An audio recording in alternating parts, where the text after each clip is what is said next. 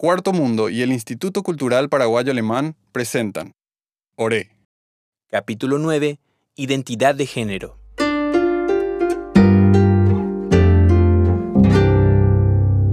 A mí me llaman Romero, pero Romero no es mi apellido. Romero es mi identidad. Así comenzaron a llamarme cuando vine a vivir con mi abuela. Yo era pequeña y miedosa. Mi papá se fue, mi mamá tuvo que emigrar. Entonces quedé a cargo de mi abuela. Ella me cuidaba, me contaba historias y me enseñaba sobre plantas medicinales. El pelo se me caía a borbotones. Mi abuela decía que estaba perdiendo la fuerza de tanto extrañar. En las siestas calurosas, me mecía en la hamaca y me colocaba un aceitito de romero que ella misma preparaba.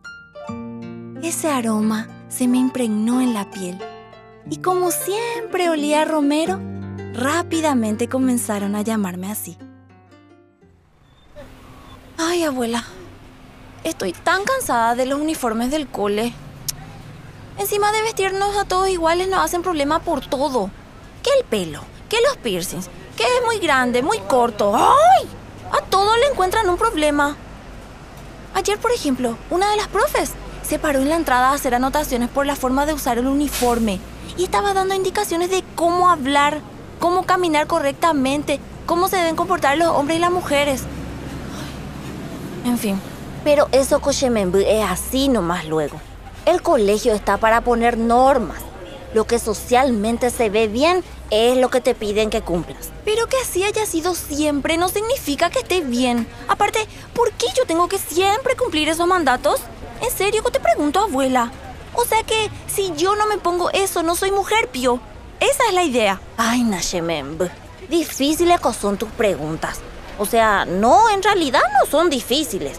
Pero hay gente que cree que esas son preguntas peligrosas. Es que, abuela, lo que me molesta es que parece que nos quieren diseñar la identidad. O sea, todo viene con las polleras y las trenzas, o con la pelota y el autito, pero ¿y si no? ¿Por qué yo como nena estoy obligada a hacer aeróbica o baile y los nenes están obligados a jugar fútbol o básquet? ¿Y si yo soy la mejor futbolista del mundo y nunca nomás me dejaron jugar fútbol? Capaz el mejor bailarín del mundo está ahora mismo sentado triste en el banco de los suplentes de su colegio, pensando que está haciendo algo mal. A algunos todavía les resulta difícil entender la diversidad, Romero. En los colegios normalmente buscan preservar el orden social de género establecido Así se le dice cuando no permitís que existan dudas sobre lo que tiene que hacer alguien cuando es mujer o cuando es hombre. Y por eso nos imponen los modelos hegemónicos de belleza, quieren regular nuestros cuerpos. Existen identidades sexuales disidentes y eso no es debatible. Existen y van a seguir existiendo. Pero no vas a dejar de ser vos misma, Shemenbu, por usar correctamente un uniforme. No es solamente un uniforme, Abue. La identidad de género es la vivencia interna del género como cada persona la siente profundamente. Podría corresponder o no con el sexo que nos asignaron al nacer. La vivencia personal de nuestro cuerpo involucra la modificación de nuestra apariencia corporal, y eso incluye la vestimenta, el modo de hablar y los modales. Son nuestro territorio de expresión.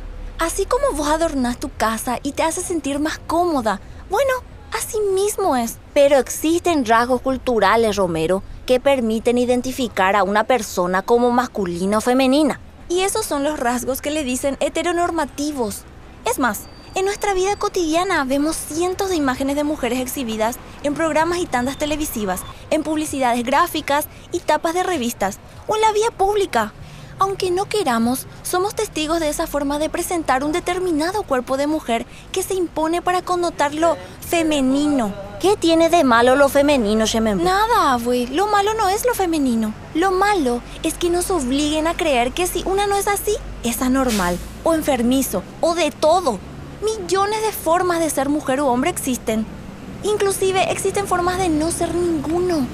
Todos esos cuerpos existen y están ausentes en los medios masivos de comunicación y son igual de válidos. Con la preferencia de ciertos atributos se está disminuyendo la capacidad que tienen ciertas identidades de percibir seguridad y comodidad en su entorno. No me imaginaba que los cuerpos eran tan importantes en sus identidades. Si es algo que les afecta en la salud y el bienestar, sí entiendo que te moleste tanto. La educación debería estar encaminada a inculcar respeto por los derechos humanos y las libertades fundamentales. Y para eso se debe tener en cuenta y respetar las diversas orientaciones sexuales e identidades de género. El colegio Abue debe proteger a los niños, niñas, niñes y adolescentes del acoso y asegurar la no marginación y segregación de estudiantes que sufren exclusión o violencia. Abuela, yo tenía un compañero que una vez, en la clase de educación física, no quiso jugar fútbol. Su profesor le hizo pararse enfrente a sus compañeros y le preguntó frente a todos, ¿y qué vas a jugar? Muñecas, Pio. Son nena. ¿Cómo se rieron, abuela? Muchísimo. No sé yo si mi compañero es gay o no, lo que sea, pero ¿te das cuenta cómo no importa eso en la historia? se ve como bicho raro a todo lo que no parezca lo socialmente aceptado como femenino y masculino.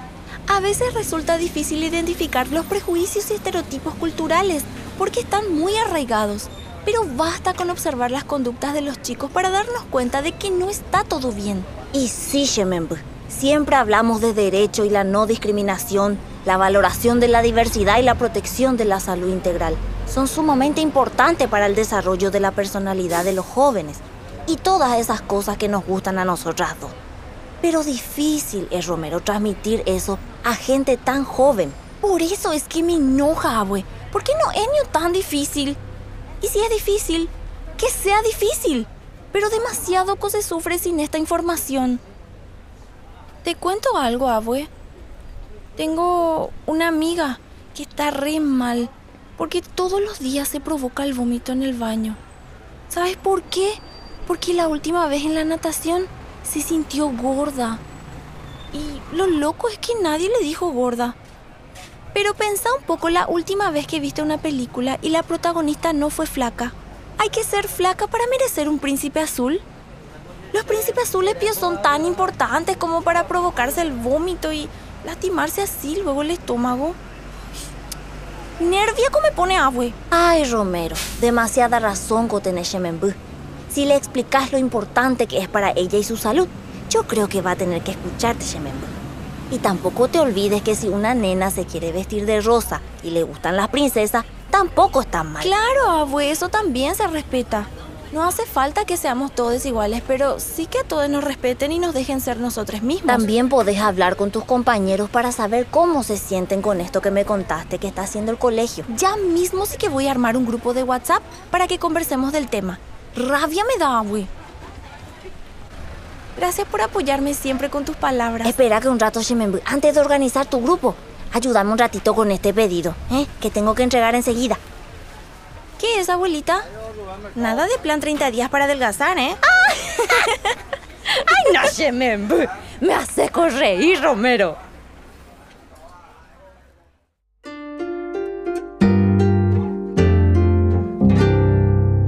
Es un proyecto producido y diseñado por Cuarto Mundo y Nomad Radio, con apoyo del Instituto Cultural Paraguayo Alemán, un podcast pensado para los docentes que quieren incluir educación en valores para una sociedad más justa e igualitaria. Sentite libre de utilizarlos como vos desees. Podés encontrar el resto de episodios en el Spotify, Evox y SoundCloud de DFL, la radio del Instituto Cultural Paraguayo Alemán.